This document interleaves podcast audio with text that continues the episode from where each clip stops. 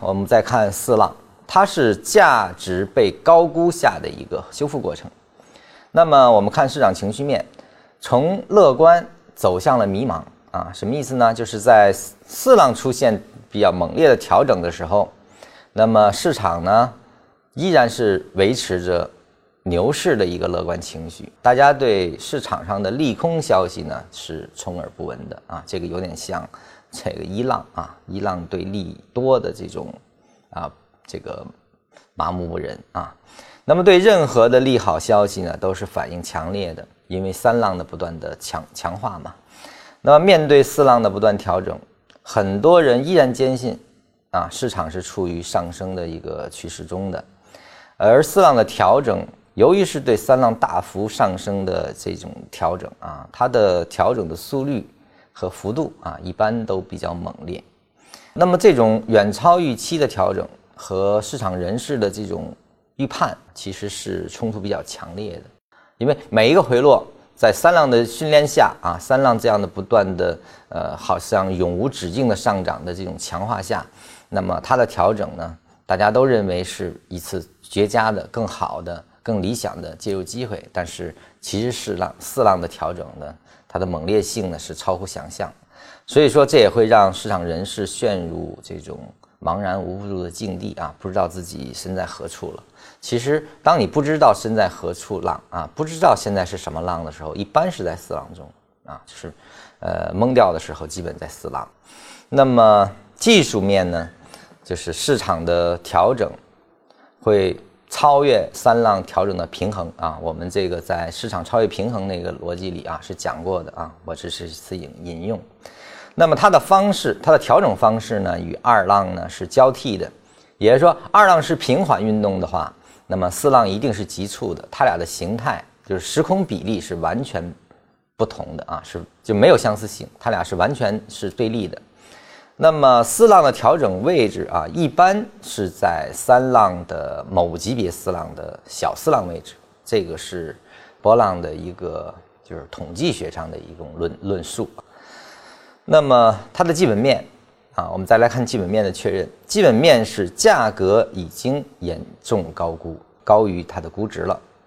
估值向上调整，且调整的依据已经严重的透支了未来，这一点很重要。就是它不再以当下的这个保守的什么市盈率在进行啊，而是说它已经严重的对未来进行了投资。你比如说，呃，举个例子，就是零七年的时候啊，零七年。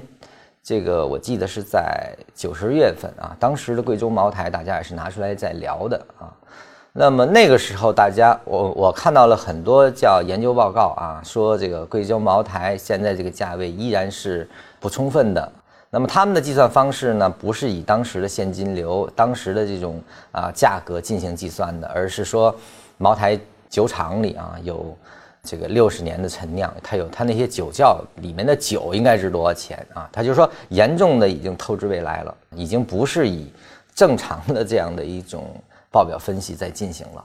你包括当时的这个零七年的时候，对一些房地产上市公司的一些估值，他说他还有多少多少亩土地啊？这些土地应该值多少多少钱？应该都是要算入他的估值范围内的。其实这都是在透支未来的一种状态。你说它值吗？它值，但是它。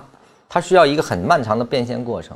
其实它已经用未来的很多的这个不被变现的价值来证明现在值得多少钱啊！这其实是一种估值的呃一种非常严重的偏离。这个是基本面分析的时候你一定要看到的。当你看到三浪高涨，甚至是这种情绪高涨很严重，并且是开始出现大量的研究报告，呃，在充斥着呃这个对未来的价值的这样的一种。呃，计算的话啊，其实这已经是有问题了啊，说明现在的价值、现在的估值逻辑已经不能足以支撑现在的这种市值。那么还有呢，就是伴随着产业资产资本的一种离场，上市公司的溢价蒸发不断的发生。呃，我记得当时在零七年的时候呢，这个振华它是二十七块多钱进行了蒸发啊，它远远的离它的这种净资产啊偏离值是极高的。但即便如此，依然是可以顺利蒸发。在三浪的整个过程，尤其在后半段的时候，我们经常能看到上市公司的这种溢价的增发现象，而且是不是定向增发啊？是公开的增发，啊，这其实这个是非常有问题的啊。呃，那么局部的行业呢，也出现了明显的衰退迹象。这个就是说，很多的周期，就是基本面的运动周期走到了拐点，甚至是已经开始出现了向下的这种破坏。那么这个就是四浪。